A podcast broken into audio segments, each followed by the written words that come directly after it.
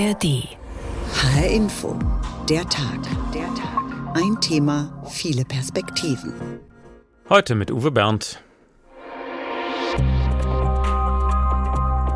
Nach dem Abi habe ich mich gefragt, okay, was mache ich jetzt? Und ich hatte so gar keine Ahnung. Ich wollte halt schon immer Bäcker lernen. Der Spitzenreiter bei uns ist interessanterweise mittlerweile die Pflege, also die Pflegeberufe. 1200 Euro im ersten Lehrjahr. Da habe ich sofort gesehen, ja, da sehe ich mich auf jeden Fall. Wir bilden aus, aber würden auch gerne mehr ausbilden. 200.000 Euro für neue Azubi-Wohnheime. Derzeit äh, würde ich gerne vier weitere Lehrlinge sicherlich einstellen jedes Jahr. Unterdessen ist das eines der größten Themen, dass ganz viele sich anmelden oder sogar Verträge machen und dann nicht erscheinen oder dann regelmäßig unpünktlich kommen. Das ist eigentlich das größte Problem. Disziplinlosigkeit.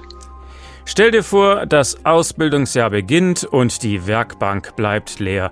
Genau das erleben wir in diesen Tagen wieder. Zu Beginn des neuen Ausbildungsjahres können aber tausende Lehrstellen in Deutschland nicht besetzt werden. Besonders kritisch ist die Lage im Einzelhandel, in Metallberufen, dem Lebensmittelbereich und im Handwerk. Was tun? Mehr zahlen, bessere Arbeitsbedingungen. Manche Arbeitgeber werben sogar schon mit der Vier-Tage-Woche für Azubis. Was für ein Luxus für Lehrlinge, traumhaft. Aber ob das auch wirklich was bringt? Meister fallen nicht vom Himmel, Azubis verzweifelt gesucht, unser Thema jetzt im Radio und Sie finden uns natürlich auch in der ARD Audiothek. Früher sagte man ja gerne, Lehrjahre sind keine Herrenjahre. Inzwischen müssen sich die Herren Arbeitgeber aber immer mehr einfallen lassen, um überhaupt noch ausreichend Bewerberinnen für offene Stellen zu finden. Wer in diesem Jahr das Rennen gemacht hat und wo es noch Engpässe gibt, das hat Alexander Schmidt für uns recherchiert.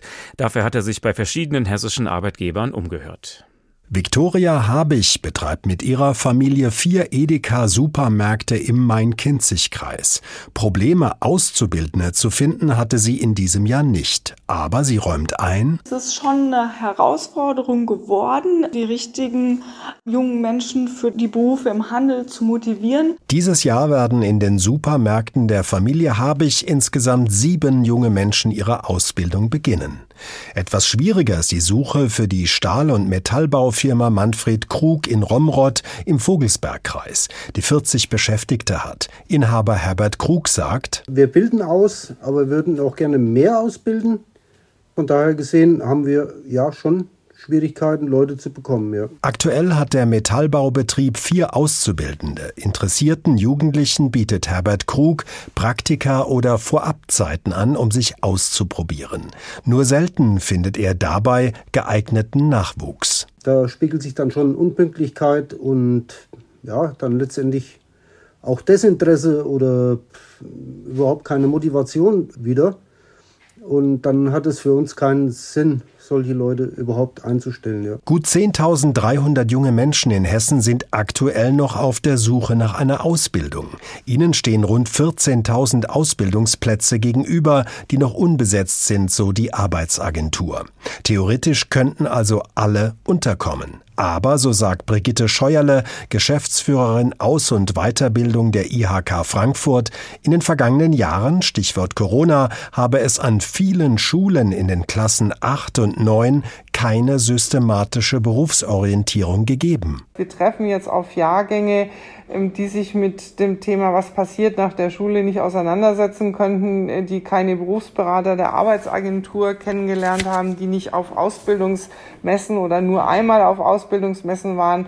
Damit sind sie noch nicht so orientiert wie die Jahrgänge vor Corona. Vielerorts fehlt es also an Information, an Beratung und Orientierung. Metallbauer Herbert Krug aus Romrod geht unterschiedliche Wege, um geeigneten Nachwuchs zu finden. Von der Zeitungsannonce über Internetauftritte bis hin zu Schulbesuchen. Auf die Zusammenarbeit mit den Schulen baut auch Edeka-Geschäftsführerin Viktoria Habich aus Bad Soden-Salmünster. Sie hat sich mit zwei anderen Ausbildungsbetrieben zusammengeschlossen und die nach der Ausbildung ins Leben gerufen, wo wir alle zwei Jahre quasi einen Tag der offenen Tür machen, wo junge Menschen ähm, uns besuchen können und dann einen Blick hinter die Kulissen werfen. Wie ist es bei uns im Supermarkt eine Ausbildung zu machen. Die, die die Ausbildung dann erfolgreich beendet haben, können sich Hoffnung auf eine Festanstellung machen. Die Übernahmequote liege derzeit bei 80 Prozent, sagt Viktoria Habich. 10.000 junge Leute also suchen in Hessen noch nach einer Lehrstelle, aber 14.000 Ausbildungsstellen sind noch frei, also da geht noch was. Eigentlich müsste doch jeder unterkommen. Wollen wir es mal konkret machen mit einem Arbeitgeber und ihn ausführlich zu Wort kommen lassen? Martin Dries hat eine Bäckerei in Rüdesheim mit insgesamt 330 Mitarbeitern. Konnten Sie inzwischen alle Stellen besetzen? Wie ist das Rennen gelaufen oder suchen Sie noch? Ja, also wir suchen noch in bestimmten Fachbereichen. Wir haben im Verkauf neun Ausbildungsstellen besetzen können, in der Verwaltung eine Stelle und in der Backstube, in der Bäckerei, da würden wir gerne noch einige junge Leute motivieren. Ist das normal, dass es schwerer ist, Personal für die Backstube zu finden als für den Verkauf? Das hat sich in den letzten Jahren so ein Stück weit eingestellt, weil die Auswahl für die jungen Leute natürlich auch sehr groß ist. Das Angebot ist sehr groß am Arbeitsmarkt. Und von daher müssen wir als Unternehmen einfach attraktiver werden. Und da äh, tun wir jetzt einiges. Aber das ist natürlich beim Bäckereihandwerk so eine Sache. Man weiß genau, dass da sehr unchristliche Arbeitszeiten in der Backstube angesagt sind. Wann fängt denn Ihre Frühschicht an normalerweise? Also wir haben eine, eine Nachtschicht, die geht um halb vier, äh, beginnt die. Aber ähm, es, es, gibt ja mittlerweile, sind wir ein Dreischichtbetrieb und wir können tatsächlich, gerade für die jungen Leute, die jetzt von der Schule kommen, können wir die Arbeitszeiten auch gut in den Tag gestalten. Und das macht es dann auch zumindest mal von den Arbeitszeiten her mindestens mal attraktiver. Wann muss also der Azubi bei Ihnen anfangen in der Backstube? Der würde dann zwischen 6 und 7 Uhr anfangen um einfach auch mal diesen Start ins Berufsleben attraktiver zu gestalten, denn die kommen von der Schulbank und wenn man dann nachts um drei Uhr aufstehen muss, dann ist es ja auch nicht ganz so einfach. Sie müssen also nicht sagen, in Rüdesheim können die Menschen künftig erst ab elf frühstücken, weil der Herr Auszubildende noch schläft. Das, das haben Sie anders geregelt. Das haben wir in der Tat anders geregelt. Da gibt es Möglichkeiten. Das können wir fachtechnologisch und auch technisch können wir das lösen, dass wir hier die Zeiten verschieben. Und dann gibt es sowohl die notwendigen Nachtstunden, da haben wir auch ganz viele Leute, die das machen wollen, aber die Tagarbeit, die wartet dann auf die jungen Leute. Was sind denn dann die Schwierigkeiten für die Azubis in der Backstube? Also die Arbeitszeit, da kommen Sie ihnen schon mal entgegen. Trotzdem ist es ein schwerer Beruf. Man muss auch hart anpacken können, oder? Ja, grundsätzlich sollte man äh, vor dieser Art von Arbeit, die sollte einem natürlich äh, liegen und man soll das Handwerkliche mögen. Und die Zeiten, wo in der Bäckerei gewuchtet und gehoben und geschuftet wird, die sind tatsächlich vorbei. Da gibt es ganz viele technische Möglichkeiten, arbeitserleichternde Maßnahmen. Und da ist also die Zeiten der Schufterei die sind doch Gott sei Dank vorbei. Manche Arbeitgeber beklagen sich über große Defizite bei den Schulabgängern. Schon bei den Grundrechenarten gäbe es Schwierigkeiten bei der Rechtschreibung und so weiter. Welche Erfahrungen machen Sie? Wir machen sehr unterschiedliche Erfahrungen. Es gibt Bewerber, die sowohl äh, in einem, einem, sehr guten äh, schulischen Ausbildungsstadium sind und, und uh, uns hier viel Freude bereiten, aber auch die anderen, die eben schulisch nicht so stark sind, die bilden wir dann einfach nach wenn es, es gibt ja auch Leute ohne Abschluss, die zu uns kommen und da haben wir eine Ausbildungsleiterin, die das hervorragend macht und, äh, und dann kommen eben die technologischen, fachtechnologischen Ausbildungen, das machen wir dann eben betriebsintern. Also Sie haben Nachhilfeunterricht im Rechnen und andere und Rechtschreibung in der Bäckerei? Ja, also Rechtschreibung jetzt nur für bestimmte Fachbereiche, aber Grundrechenarten, dort wo es nötig ist, natürlich machen wir das. Denn die müssen ja auch, wenn die eine Prüfung ablegen wollen, müssen sie auch diese Grundrechenarten und auch darüber hinaus, das müssen sie schon beherrschen und da unterstützen wir gerne. Nehmen Sie sozusagen alles an, was sich bewirbt, oder gibt es auch Kandidaten, wo Sie sagen, tut mir leid, da haben wir, sehen wir keine Perspektive, das geht nicht? Also ich darf Ihnen sagen, wir nehmen nicht alles, was sich bewirbt, aber was bei uns eine wunderbare Grundvoraussetzung ist, wenn man Lust hat auf den Beruf, wenn man, wenn man kollegial ist, wenn man äh, so alte Tugenden wie Pünktlichkeit und Zuverlässigkeit, das sind für uns schon äh, Einstiegsgrenzen, die brauchen wir auf jeden Fall. Und den Rest kriegen wir in aller Regel sehr gut hin. Und wie oft gibt es Probleme mit Disziplin und mit Pünktlichkeit bei den jungen Leuten?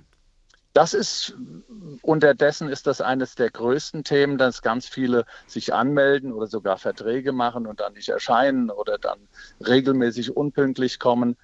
Das ist dann so einfach, das ist dann kein Problem zunächst mal des Unternehmens, sondern das ist immer ein Problem der Kolleginnen und Kollegen. Wie gehen Sie damit um? Was machen Sie dann mit solchen Kandidaten? Ja, zunächst mal führen wir Gespräche, die dann äh, die dann äh, mit den entsprechenden Ausbildungsleitern geführt werden. Und wenn das dann nicht fruchtet, dann müssen wir auch schon mal ankündigen, dass das so nicht geht und im Zweifelsfall ein Ausbildungsverhältnis dann auch beendet werden muss. Und Sie versuchen auch positive Anreize zu setzen bei Pünktlichkeit?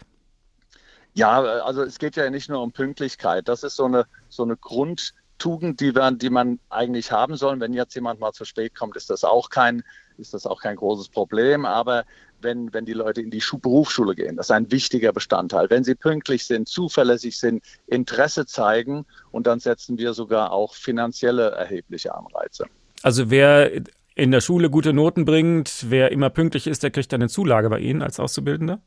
Er muss noch nicht mal gute Noten bringen, weil tatsächlich äh, von den kognitiven Voraussetzungen sind die, sind die, die Aspiranten sehr unterschiedlich. Aber wenn sie in die Schule gehen und arbeiten dort mit, dann müssen das keine guten Noten sein, sondern es muss einfach funktionieren. Und wir müssen nachvollziehen, dass es auch an der Stelle bei der schulischen Ausbildung ernst meint. Und dann ist das schon erheblich, was wir dort mehr zahlen. Also Sie stimmen nicht ein in das Klagelied mancher Arbeitgeber, die Jugend von heute ist faul und dumm und unmotiviert. Da machen Sie andere Erfahrungen. Ja, das ist ja ohnehin eine Pauschale, die nicht funktioniert. Das ist grundsätzlich nicht so. Ich kenne aus dem Bereich der Jugend auch Freunde meiner Kinder ganz wunderbare junge Leute. Aber es, was, was sicherlich stärker geworden ist, ist eine eine gewisse Disziplinlosigkeit. Und das ist doch das, was insbesondere den Kollegen sehr zu Schaden macht und, und sehr viel Ärger bereitet.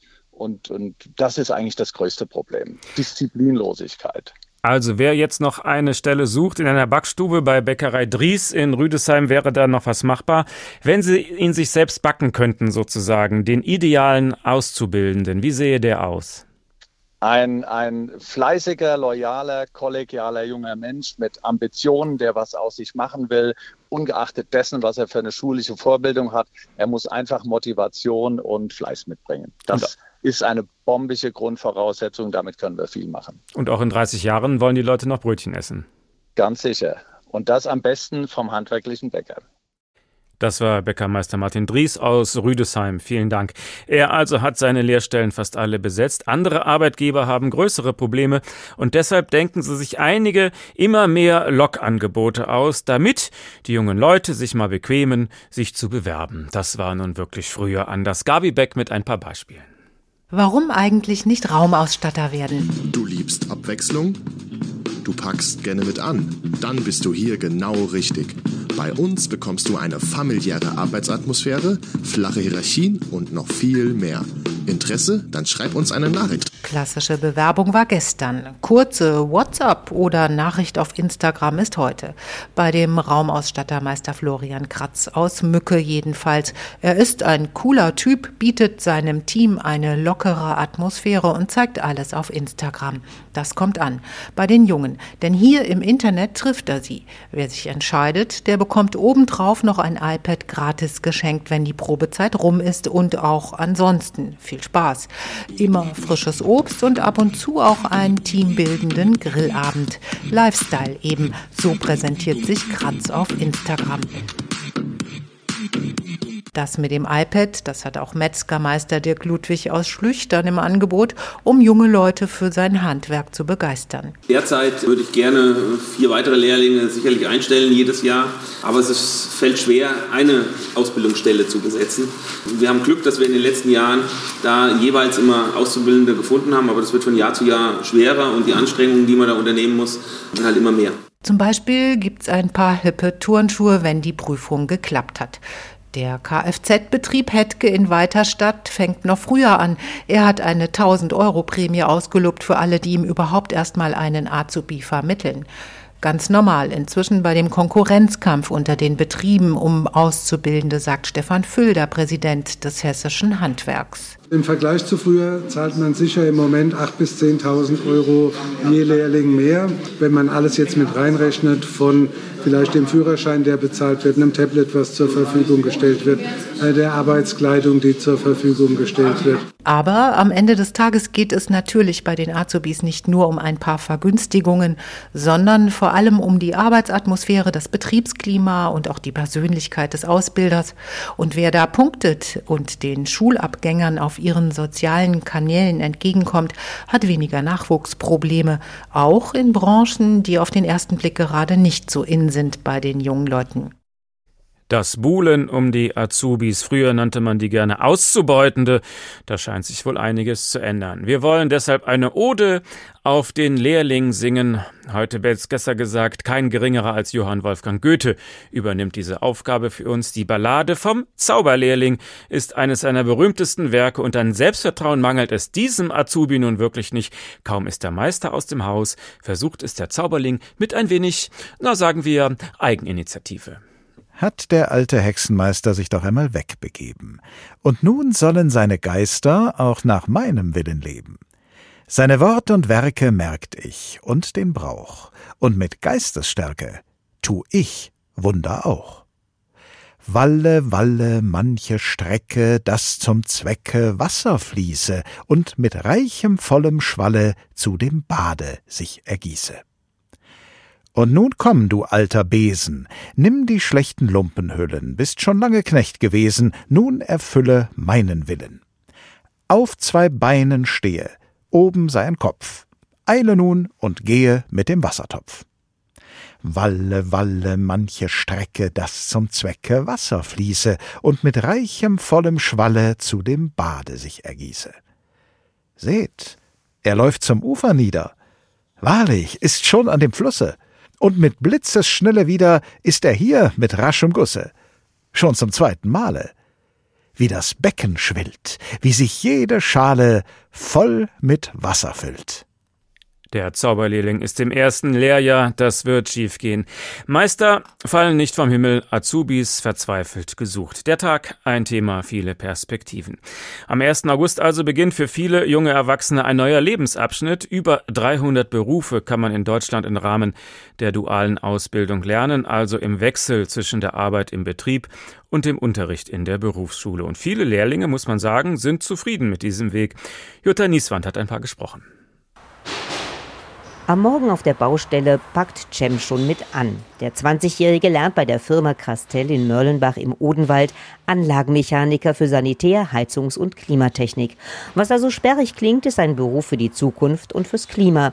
Denn er wird gebraucht für den Einbau von Wärmepumpen. Cem selbst sagt dazu: Mich begeistert auf jeden Fall, dass man die Energiewende in die Hand nimmt, dass man für das Wohlhaben von Kunden sorgt, sei es durch Wärme oder sei es durch Wasser und man sieht am Ende des Tages, was man wirklich gemacht hat. Wenn man mal irgendwie eine Fertigmontage macht, sieht man, dass ein komplettes Bad fertig ist. Ich wollte einfach jetzt schon irgendwie Gutes für die Menschen tun und irgendwie Gutes für die Umwelt.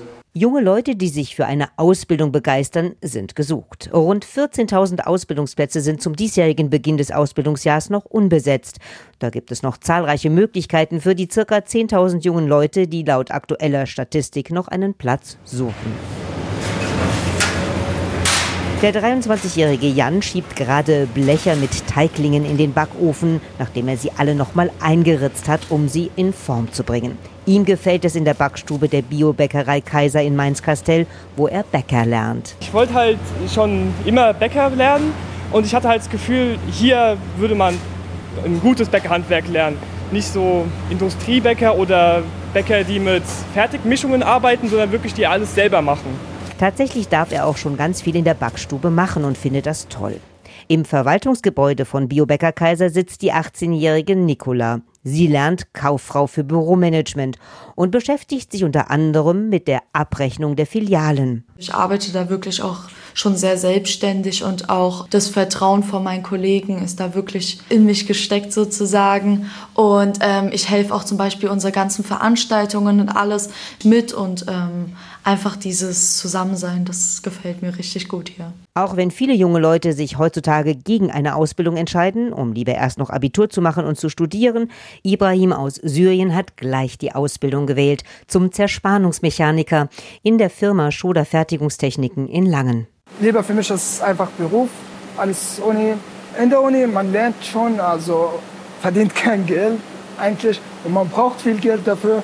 Ich finde es stressig mit den Prüfungen und so weiter. Aber hier, man findet einfach Spaß mit den Kollegen. Man macht irgendwas, baut irgendwas. Danach wird irgendwas Wichtiges. Und falls er dann doch noch studieren möchte nach der Ausbildung, in Hessen ist das auch ohne Abitur möglich. Mit Realschulabschluss und einer guten Gesellenprüfung.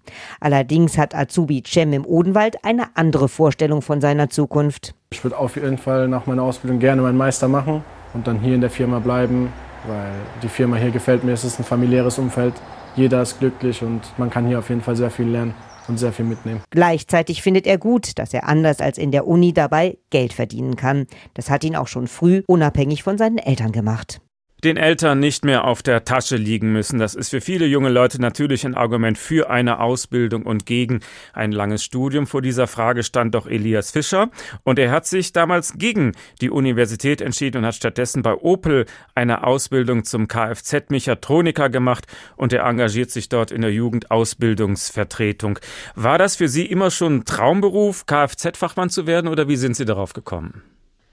Nein, ursprünglich wollte ich Erfinder werden damals ah. als, als kleines Kind. Ähm, und äh, hatte dann aber, bevor ich mein Studium angefangen hatte, mir überlegt, dass ich doch vielleicht eher mal praktisch irgendwie Erfahrung sammeln möchte und habe dann gedacht, am besten mache ich das doch mit der Ausbildung. Und das hat mir bis jetzt so sehr gefallen, dass ich eineinhalb Jahre nach der Ausbildung immer noch in meinem Beruf arbeite. Was gefällt Ihnen an dieser Tätigkeit? Das, das praktische Arbeiten am Auto und auf dem Bein direkt irgendwie im, im, im Geschehen zu sein und auch direkt ein Feedback zu bekommen. Ne? Wenn, ich, wenn ich irgendwas am Tag mache, dann bin ich auch fertig und bekomme da irgendwie eine positive Rückmeldung. Ich habe den Auftrag erledigt, ich habe das Auto repariert, ich habe meinen Auftrag abgeschlossen und am Ende steht ein Resultat da und muss nicht irgendwie lange warten, bis das Projekt abgeschlossen ist. Früher sagte man Kfz-Mechaniker zu dem Beruf. Inzwischen ist natürlich sehr viel Computertechnik im Auto mit dabei, deshalb Mechatroniker. Manche klagen, der Job wird immer abstrakter oder wird er dadurch vielseitiger, weil sie eben auch äh, mit der IT sich befassen müssen? Er wird definitiv vielseitiger, weil es gibt viele neue Möglichkeiten. Natürlich spezialisiert man sich am Ende dann auf den Aspekt, den man besonders gut kann. Wenn ich jetzt äh, die Mechanik besonders gut kann, wende ich mich vielleicht eher Fahrwerk und Motor zu. Oder wenn ich die Elektronik besonders beherrsche, dann gehe ich in den Innenraum und schaue, dass das Infotainment-System richtig laufe. Also das bietet viele Möglichkeiten, würde ich behaupten. Opel ist ein guter Name, ein großer Konzern in Hessen. Das ist sicherlich was anderes, als wenn man sowas in einer kleinen Werkstatt lernt. Welche Vorteile hat so ein großer Konzern für Sie? Natürlich, dass wir eine, eine super Ausbildungsinstruktur haben mit einer eigenen Ausbildungswerkstatt. Wir haben insgesamt über 300 Azubis, die da ihren Beruf lernen, in verschiedenen Berufen natürlich, und dann halt eben auch Meister haben, die nur dafür eingestellt sind, sich dafür äh, zu interessieren, was gibt's Neues, was kann ich den Azubis beibringen, wie bringe ich die durch die Prüfung und wie kann ich ihnen möglichst viel vermitteln. Und mit welchen Themen müssen Sie sich dann in der Jugendausbildungsvertretung beschäftigen? Natürlich gibt es dann hier oder da doch mal irgendwie den kleinen Knatsch, aber an sich ähm, kümmere ich mich hauptsächlich darum, dass die Übernahme der Azubis irgendwie geregelt wird, dass Gesetz eingehalten wird, was meistens kein großes Problem ist und bin halt eben Ansprechpartner für die Azubis und kann mich dafür sie mit ihnen für ihre Rechte einsetzen. War es denn für Opel schwer, die Stellen alle zu besetzen oder hat so ein großer Konzern es leichter, danach auszubildende Bewerber zu finden? Wir haben sie zum Glück alle besetzen können. Natürlich ist es nicht mehr so einfach wie vor noch vier, fünf Jahren, wo äh, die Bewerber einem die, die Türen eingerannt sind. Aber wir haben es geschafft und sind auch sehr froh darüber, dass wir diese 120 Stellen dieses Jahr besetzen konnten und ähm, hoffen, dass das nächstes Jahr genauso gut läuft. Aber wir wissen auch von vielen Konzernen, bei denen es nicht so gut läuft, auch andere große Namen, die jetzt noch dringend Azubis äh, suchen und ähm, sind deswegen froh, dass wir es geschafft haben. Und wird Opel da irgendwie dann irgendwelche Goodies verteilen? Gibt es Geschenke, iPads oder äh, Vier-Tage-Woche oder Luxusdrinks in jeder Pause? oder kann man sich da die Füße hochlegen oder wie, wie schafft man das dann? Ich glaube, wir haben einen guten Namen. Ich glaube, wir haben einen sehr guten Ruf, was die Ausbildung speziell angeht. Äh, wir haben da sehr engagierte Meister und sind, haben auch jedes Jahr Azubis, die in der besten Ehrung dabei sind, also machen da wirklich einen guten Job. Und natürlich gibt's, äh, bekommt jeder Azubi einen Arbeitslaptop und äh, eine gute Vergütung und Pausen, wie er sie braucht und einen angenehmen Arbeitsplatz und gutes Lehrmaterial. Aber trotzdem, wenn Sie als Jugendvertreter auch die Konflikte kennen und sehen, wo es hakt, was müsste man denn verbessern, damit die Ausbildungssituation optimal ist? Natürlich sind nicht alle Bedingungen wie bei uns. Also wenn ich mir was wünschen könnte, dann, dann wäre ähnlich gute Ausbildungsverhältnisse in allen Betrieben, zum Beispiel mit einem Tarifvertrag oder halt eben auch eine, eine gute Betreuung für jeden Azubis durch, durch ihren Ausbilder ähm, der dann nicht vielleicht dadurch abgelenkt ist, dass irgendein anderer Auftrag ganz, ganz dringend fertig muss, sondern halt eben irgendwie sich darum kümmern kann, bestmöglich Inhalte zu vermitteln. Wie oft kommt es denn vor, dass der Azubi für den Vorarbeiter, für den Chef eher lästig ist oder er die Halle fegen soll und ähnliches? Und wie viele Ausbilder nehmen das wirklich ernst, diesen Auftrag? Es kann mal sein, dass man im betrieblichen Einsatz jetzt irgendwie nicht die schönsten Aufgaben hat, aber an sich äh, passiert das bei uns nicht. Ich höre natürlich von vielen anderen Azubis, die mit mir damals in der Berufsschule waren oder bei anderen Unternehmen waren, dass das dann schon mal passiert, dass man eine Woche lang eine Halle fegen muss oder sowas. Und das sind natürlich keine Zustände, die man jemandem wünscht. Könnten Sie sich vorstellen, in ein paar Jahren dann doch noch an die Universität zu gehen oder denken Sie, das will ich jetzt auch gar nicht mehr, weil ich in meinem Beruf so zufrieden bin? Ich bin sehr wissbegierig, deswegen würde ich mich natürlich gerne weiterbilden, ob das jetzt an der Uni ist oder mit einem Meister oder einem Techniker. Da gibt es sehr viele Möglichkeiten, sich nochmal irgendwie weiterzubilden und neue Arbeitsfelder zu erschließen. Das war Elias Fischer, Kfz-Mechatroniker bei Opel. Vielen Dank. Einen Jugendausbildungsvertreter gab es zu den Zeiten von Goethes Zauberlehrling noch nicht, sonst müsste der sich jetzt unbedingt einschalten, denn der Azubi zaubert alles nur so in Grund und Boden. Stehe, stehe, denn wir haben deiner Gaben voll gemessen. Ach, ich merk es. Wehe, wehe, hab ich doch das Wort vergessen. Ach, das Wort, worauf am Ende er das wird, was er gewesen. Ach, er läuft und bringt Behände. Wärst du doch der alte Besen. Immer neue Güsse bringt er schnell herein. Ach, und hundert Flüsse stürzen auf mich ein.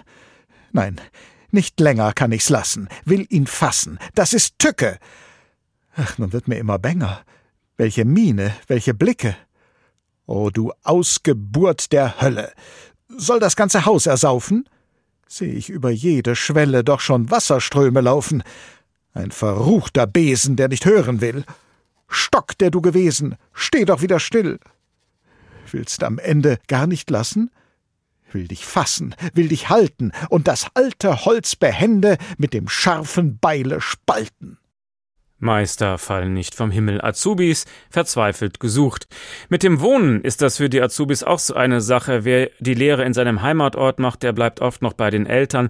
Aber wenn man den Ort wechselt, um eine Stelle zu bekommen, braucht man halt auch eine Bleibe. Studentenwohnheime sind schon lange eine Selbstverständlichkeit, für Azubis noch lange nicht. Das ändert sich nur langsam. Johann Gallwitz hat mal einen Lehrling getroffen und ihn gefragt, wie es bei ihm so mit der Wohnungssuche läuft. Auf einer Baustelle in Bad Vilbel soll Azubi Liberto Malfeito eine alte Tapete von der Wand entfernen. Nachdem der angehende Maler und Lackierer sie erst angeraut und mit Wasser eingeweicht hat, löst sie sich fast von alleine. Anders als sein Problem, eine Wohnung zu finden. Der 20-Jährige wohnt aktuell in einer Wohngruppe des Vereins Kooperative Erziehungsarbeit, muss dort aber spätestens mit 21 ausziehen. Gestern vier Bewerbungen verschickt, vorgestern auch. Ich bin auf Druck. Wie läuft diese Wohnungssuche für dich bisher? Oh kritisch. Weil ich schicke Bewerbungen, ich bekomme irgendwie da fast keine Antwort zurück. Oder einfach Absagen. Ich fühle mich da kaputt. Das Problem sei aber auch, überhaupt bezahlbare Angebote zu finden. Mein Gefühl bei den Mietenkosten ist sehr hoch. Mit meinem Gehalt ist es sehr kritisch. Die Machbarkeitsstudie Azubi Wohnen in Frankfurt von der Wirtschaftsförderung Frankfurt bestätigt das. 2020 hatten die Azubis in der Main-Metropole etwa 240 bis 380 Euro pro Monat für die Miete übrig.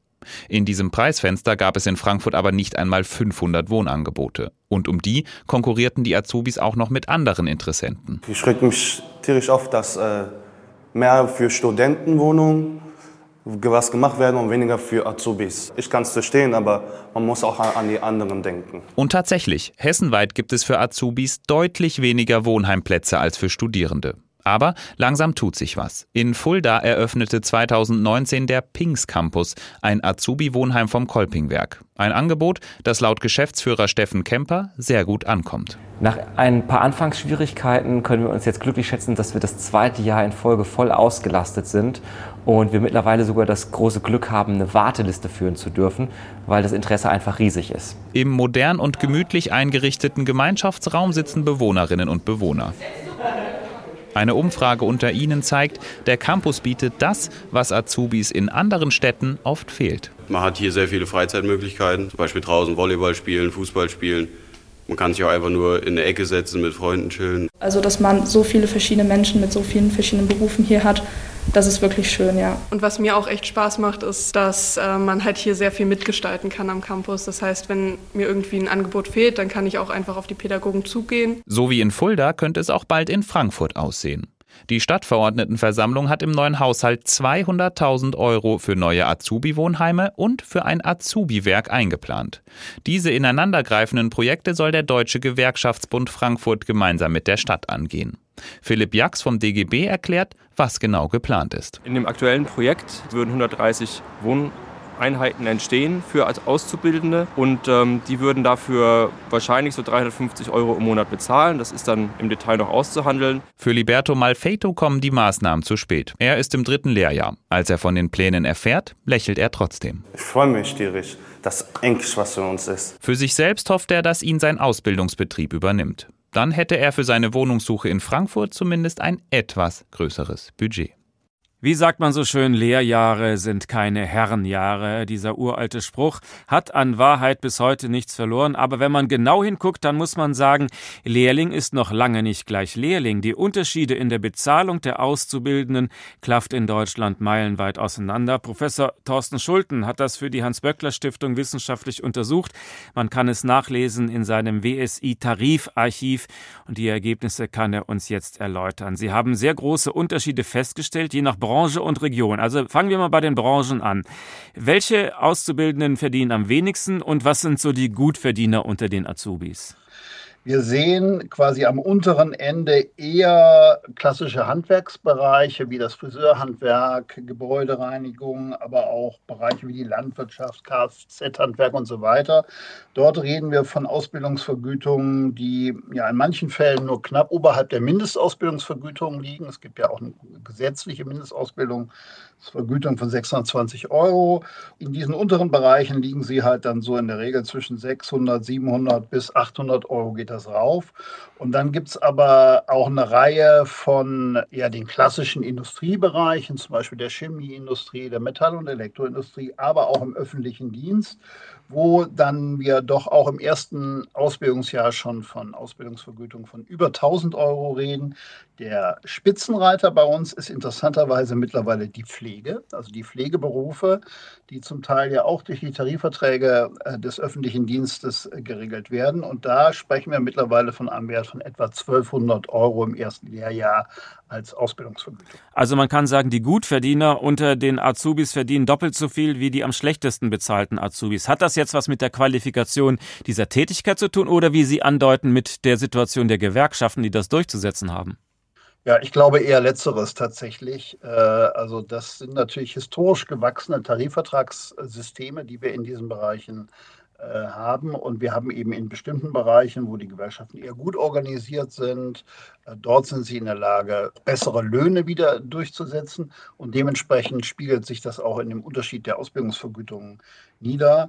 Wir sehen allerdings auch, dass in bestimmten Bereichen einfach die aktuelle Situation auf dem Arbeitsmarkt hier doch auch zu Veränderungen führt. Und der von mir genannte Pflegebereich, der jetzt ja ganz oben sieht, ist nicht zufällig da ganz oben, sondern es ist natürlich das Ergebnis auch der Tatsache, dass wir händeringend nach Pflegekräften suchen, dass das wirklich einer der klassischen sozusagen Fachkräftemangelberufe ist und dass hier unbedingt was getan werden muss, um eben junge Menschen die Attraktivität dieser, dieser Jobs auch näher zu bringen und das eben auch durch eine entsprechende Bezahlung zu heben, das ist, glaube ich, für jeden einsichtig und deshalb sehen wir aktuell da durchaus auch Verschiebungen in der Hierarchie der unterschiedlichen Ausbildungsvergütungen. Es geht hier in diesem Kontext nur um die tarifvertraglichen Ausbildungsverträge. Wie groß ist denn der Bereich ohne Tarifvertrag eigentlich und wie sieht es da aus? Naja, wir wissen insgesamt in Deutschland, äh, was die Tarifbindung angeht, dass noch etwa jeder zweite Beschäftigte unter einen Tarifvertrag fällt. Bei den Auszubildenden dürfte das noch ein bisschen höher sein, was einfach damit zu tun hat, dass Unternehmen mit Tarifvertrag deutlich mehr ausbilden, als das Unternehmen ohne Tarifvertrag tun. Aber in der Tat, auch hier gibt es wichtige Bereiche, wo eben kein aktueller Tarifvertrag existiert. Und in diesen Fällen sind dann mitunter die Auszubildenden auch zurückgeworfen auf das Einzige, was wir als Untergrenze haben, nämlich diese gesetzliche Mindestausbildungsvergütung. Und die liegt eben aktuell im ersten Lehrjahr bei 620 Euro im Monat. Wie groß ist heutzutage noch die Spanne zwischen Westdeutschland und Ostdeutschland? Auch hier sehen wir in etwas über die Hälfte, stellen wir tatsächlich noch fest, gibt es noch Unterschiede zwischen Ost- und Westdeutschland nach ja jetzt mehr als 30 Jahren Einigung. In einigen Bereichen sind diese Unterschiede eher so marginal. Da reden wir vielleicht von 10, 20, 30, vielleicht bis zu 50 Euro. Das ist zum Beispiel bei der chemischen Industrie der Fall oder in der Metall- und Elektroindustrie. Wir haben andere Bereiche, da können die Unterschiede aber bis zu über 200 Euro noch im Monat ausmachen. Wir nehmen das Beispiel der Floristik, die in den Blumenläden arbeiten und so weiter. Dort ist die Ausbildungsvergütung im Westen, liegt die immerhin mehr als 200 Euro höher als das im Osten der Fall ist. Im Osten sind gerade die Tarifverhandlungen in diesem Jahr gescheitert. Es gibt keinen neuen Tarifvertrag. Das heißt, auch dort bekommen die Menschen dann in der Regel dort nur die gesetzliche Mindestausbildungsvergütung. Womit wird das begründet? Geben die Leute in Ostdeutschland weniger Geld für Blumen aus und die Blumenläden würden alle pleite machen, wenn die Azubis mehr Geld verdienen würden? Nee, also meines Erachtens ist das nicht zu begründen. Also zumindest nicht äh, mit ökonomischen Argumenten, weil natürlich die Blumen werden im Osten gekauft wie im Westen und auch die Lebensverhältnisse, die Lebenshaltungskosten sind im Osten weitgehend angeglichen an den Westen. Also von daher lässt sich dies alles nicht mehr rechtfertigen. Ich glaube, auch hier kann man sagen, es ist einfach leider so, dass im Osten vielfach noch die existierenden Tarifvertragsstrukturen zwischen Arbeitgebern und Gewerkschaften deutlich schwächer sind und oft eben die Arbeitgeber sich nicht in der Lage sehen, hier auch einen äh, guten Tarifvertrag mit den Gewerkschaften abzuschließen. Aber vielleicht sollte man bei der Berufswahl nicht zuerst auf den Lohn in der Ausbildung gucken, sondern eher darauf, was man danach verdient, oder? Ist ja. das nicht viel wichtiger? Oft geht das durchaus miteinander her, weil auch im Friseurhandwerk oder in der Floristik oder in der Landwirtschaft, also diese klassischen Niedriglohnbranchen, ist es leider auch so, dass sie auch später, wenn sie dann ausgelernt haben, wenn sie einen Berufsabschluss gemacht haben und dann dort im Berufsleben einsteigen, in der Regel deutlich weniger verdienen als in anderen Bereichen. Also die Unterschiede der Ausbildungsvergütung spiegeln dann doch eigentlich ganz gut auch die Unterschiede der dann späteren Verdienstmöglichkeiten.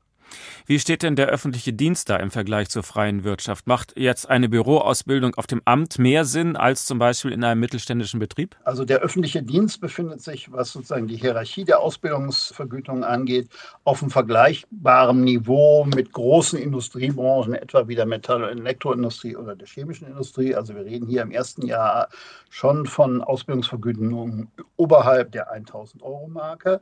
Im Zweifelsfall kann das durchaus Sinn machen, hier auch im öffentlichen Dienst suchen. Öffentlicher Dienst ist ja auch ein Bereich, wo wir generell wissen von den Prognosen, dass wir hier auf einen sehr hohen Arbeits- und Fachkräftemangel in den nächsten Jahren äh, zulaufen werden. Und von daher ist es äh, auch das eine Reaktion zu sagen, diese Berufe im öffentlichen Dienst müssen attraktiver werden und dazu gehört eben dann eben entsprechend auch eine akzeptable und wettbewerbsfähige Ausbildungsvergütung. Wie hoch schätzen Sie den Aspekt der Bezahlung ein, wenn es um die Attraktivität des Berufes geht? Oder gibt es da noch andere Gründe als nur das Geld? Ohne das Geld ist es vielleicht nichts, aber das Geld ist auch nicht alles. Das ist selbstverständlich. Und die Frage, was jetzt die Wahl eines Ausbildungsberufs angeht, hängt natürlich von vielen Faktoren zusammen. Es spielen auch die allgemeinen Arbeitsbedingungen eine Rolle. Also die Frage, zu welchen Arbeitszeiten arbeite ich zu unregelmäßigen, muss ich am Wochenende arbeiten oder nicht? Welche anderen möglicherweise Vergünstigungen bietet mir der, der Arbeitgeber, wenn ich dort eine Ausbildung wahrnehme? Aber es spielen auch nach wie vor so berufsethische Vorstellungen zusammen. Es gibt eben nach wie vor viele Menschen, die trotz, dass sie wissen, dass der Friseur sehr schlecht bezahlt wird, sowohl in der Ausbildung als auch leider später, die aber trotzdem das sozusagen als ihre Profession sehen und deshalb solch einen Beruf wählen. Also die Entscheidungsmerkmale sind hier vielfältig. Nur Eins ist auch klar, wenn auf Dauer bestimmte Ausbildungsberufe deutlich, was die Vergütung angeht, hinter dem Trend zurückgehen, dann werden sie auch zunehmende äh, Schwierigkeiten haben. Deshalb ist ja jetzt zum Beispiel das Bäckerhandwerk mal auch, auch so ein klassischer Ausbildungsberuf, wo wir es eher mit unattraktiven Zeiten zu tun haben. Und hier muss was getan werden. Und das Bäckerhandwerk hat gerade einen Tarifvertrag gemacht, wo sie die Ausbildungsvergütung um mehr als 26 Prozent angehoben werden. Das ist also eine klare Reaktion darauf zu sagen, hier, wir wollen ein Zeichen setzen und wir wollen die Ausbildung in unserem Bereich auch attraktiver machen. Professor Thorsten Schulte, vielen Dank. Aber ich habe noch eine Gewissensfrage an Sie.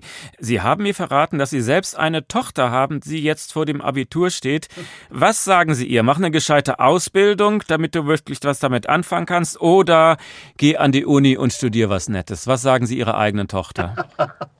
Es ist leider in der Tat immer noch so, dass äh, Sie mit einem Studium natürlich in der Regel deutlich mehr Chancen haben, beruflich auch höhere Verdienste zu erzielen, als mit einer reinen Ausbildung.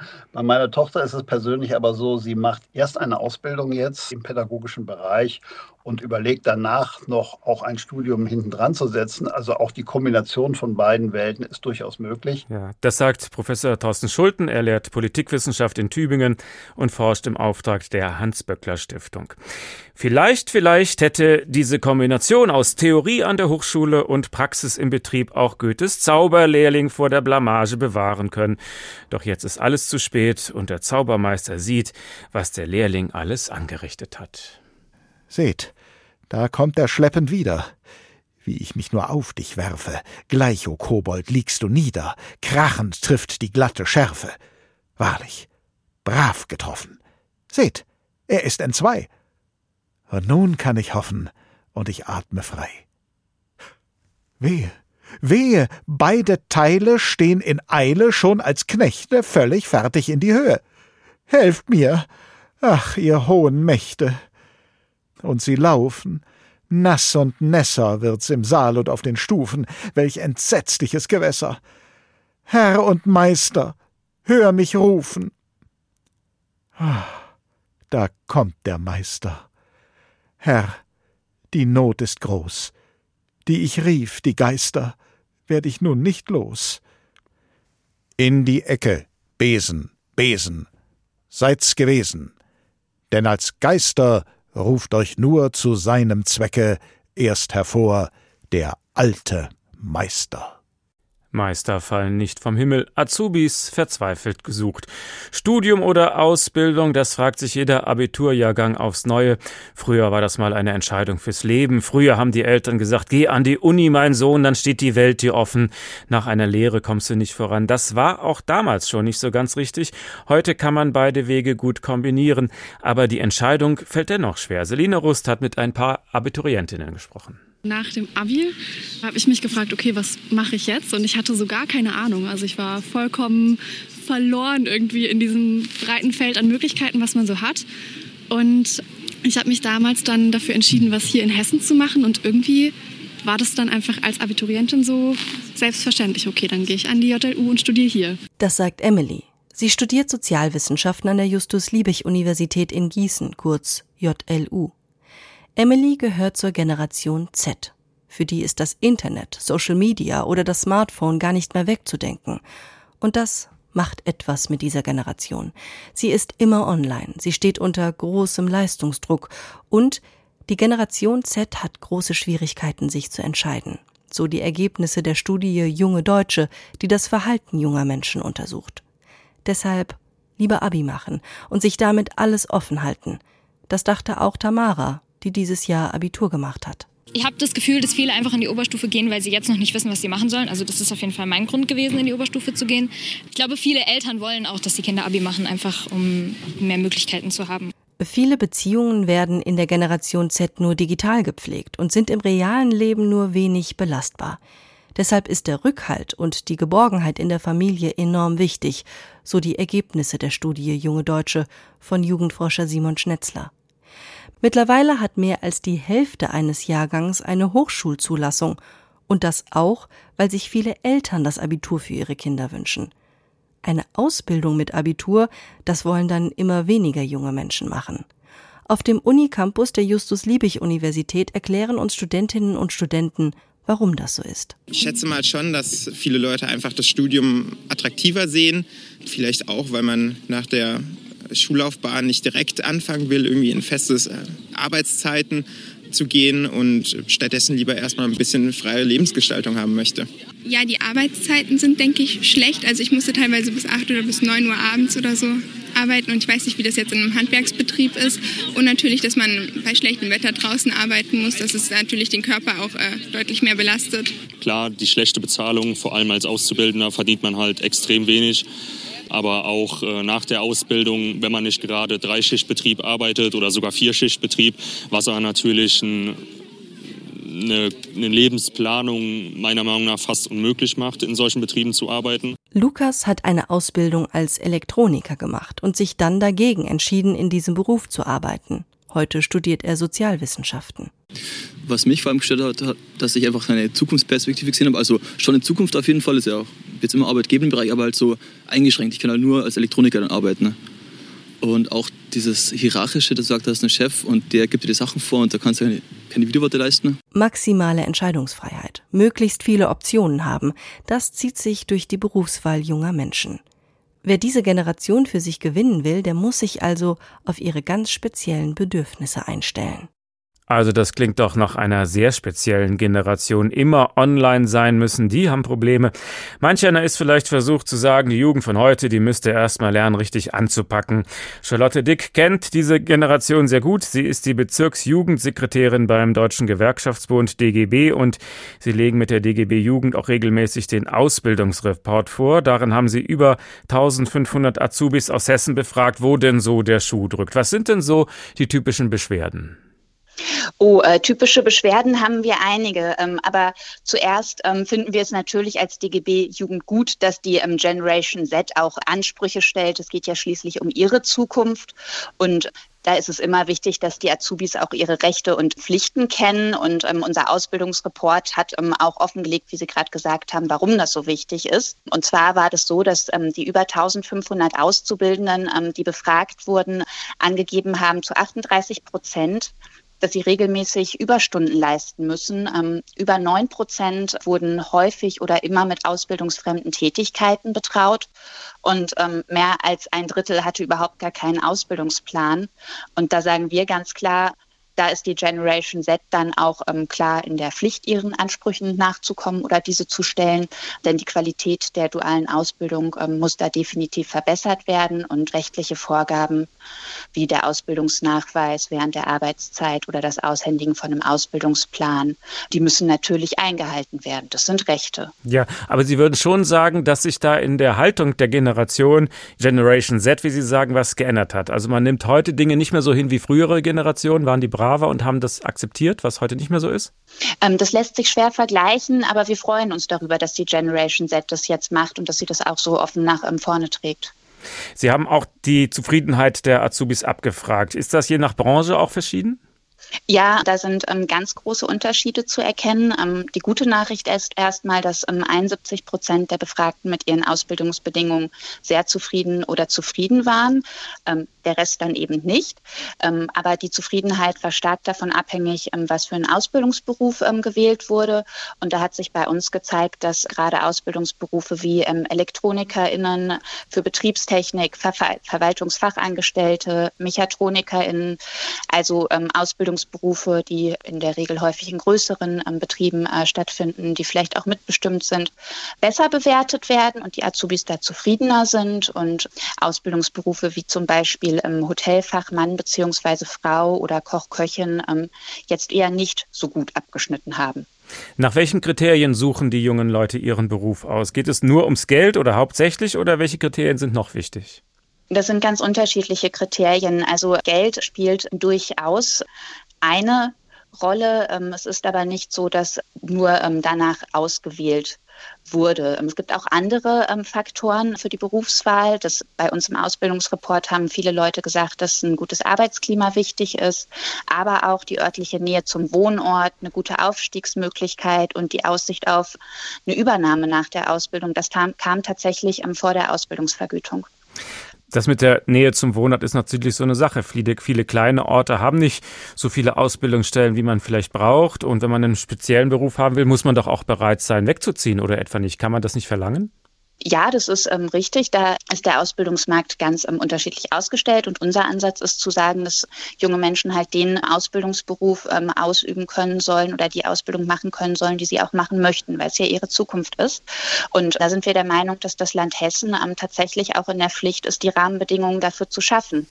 Wir fordern den Aufbau von, ähm, Studi äh, von Auszubildendenwerken analog ähm, von, zu Studierendenwerken. Und wir wollen, dass es Ausbildungswohnheime ähnlich wie Studie Wohnheime gibt, wo ähm, Auszubildende, die dann auch nicht ähm, vielleicht in der Nähe ihres Elternhauses eine Ausbildung machen, wohnen können. Da gibt es jetzt in München ähm, erste Modellprojekte. In Frankfurt ähm, wird jetzt was auf den Weg gebracht.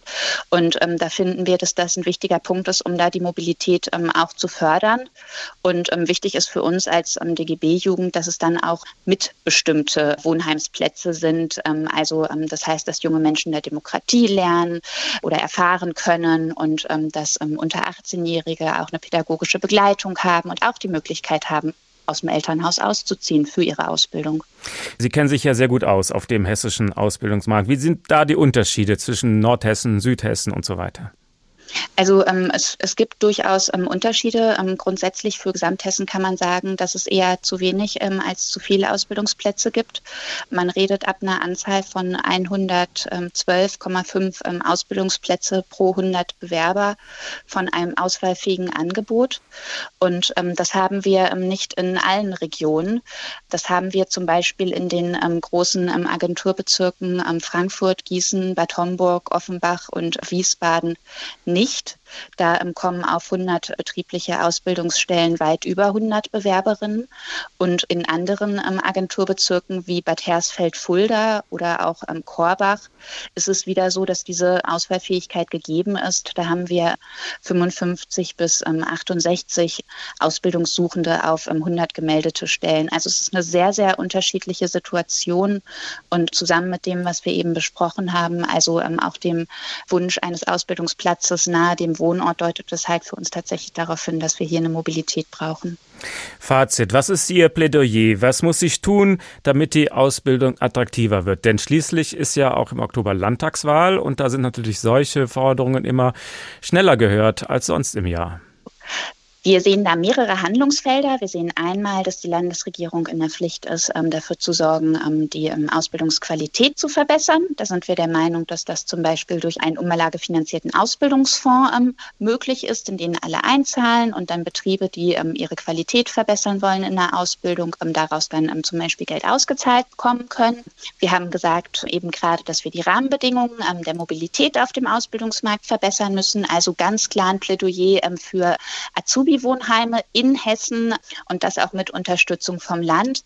Und wir müssen vor allen Dingen, und da sehe ich das Land in einer sehr, sehr großen Pflicht und die künftige Landesregierung, die Berufsorientierung verbessern.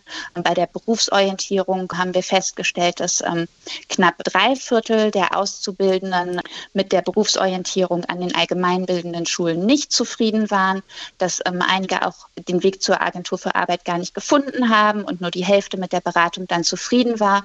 Und da sagen wir ganz klar, ähm, dass es eine umfassende Berufsorientierung an allen allgemeinbildenden Schulen in Hessen braucht und wir vor allen Dingen auch für Hessen einen flächendeckenden Aufbau von Jugendberufsagenturen fordern in allen hessischen Kreisen und kreisfreien Städten, damit wir eine intensive Begleitung aller Jugendlichen im Übergang von Schule ähm, bis zum Abschluss der Ausbildung sicherstellen können und gute Beratungsangebote für junge Menschen haben, die sie dort abholen, wo sie gerade sind. Das war Charlotte Dick. Sie ist Bezirksjugendsekretärin beim Deutschen Gewerkschaftsbund DGB. Vielen Dank. Der Tag. Der Tag. Ein Thema, viele Perspektiven.